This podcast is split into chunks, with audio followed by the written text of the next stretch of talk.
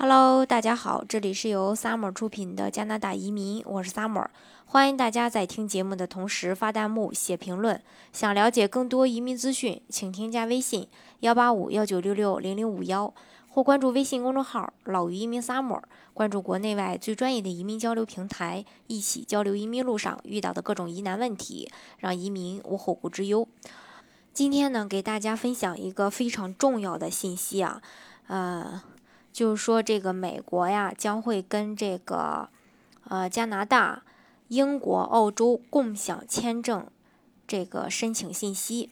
关于这个热门国家的一个签证，一直都是这个申签人非常关注的一个焦点。之前一直有网传说，美国和加拿大的这个签证信息是共享的，即使你呃，也就是说你申请了这个美国签证，再去申请加拿大签证，加拿大使馆的签证官鼠标一点就能看到。你之前申请美国签证时上交的所有信息，那么大家可能会说，这个网传到到底是不是属实啊？其实只要你登录美国政府官网及加拿大政府官网查询，你就会发现确实是如此。除了美国和加拿大签证信息共享以外，还有英国、还有这个澳洲两国也加入了，也就是说现在是四国签证信息共享了。那大家可能会问说，为什么要共享这个签证信息呀？呃，其实是这样的，美国和加拿大的这个签证信息共享协议呢，早在二零一二年的十二月份吧就签署了。它共享第三国的国民签证信息，就是为了保护边境安全，提高入境率，呃，入境的一个效率，阻止恐怖分子、暴力犯罪和其他的一个危险危险分子呢，呃，进入到加拿大或者说美国。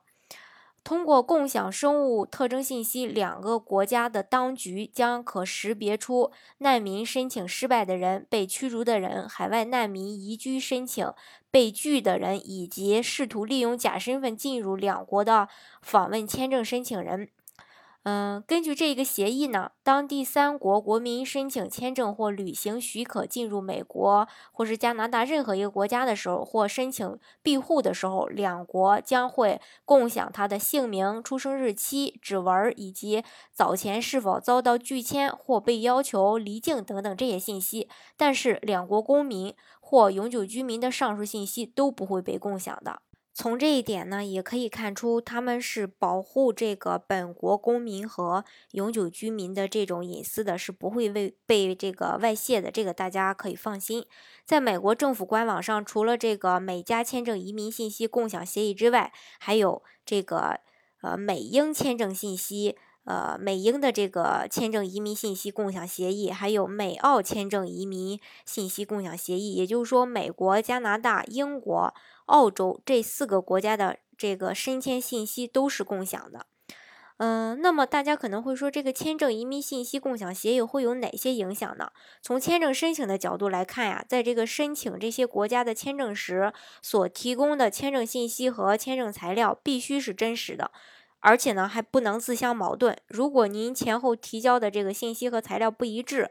呃，大家呢要特别的留意一下它是否这个合理，也就是说要留意一下它的一个合理性。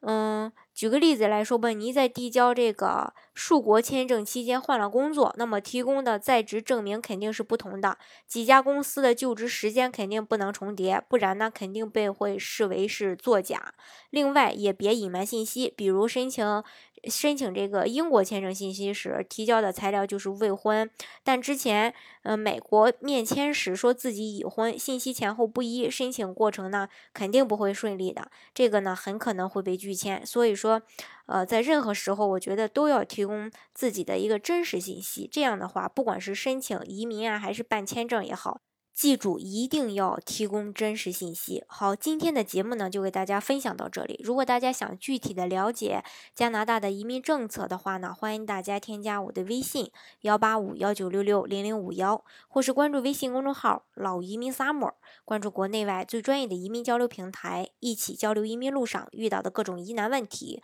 让移民无后顾之忧。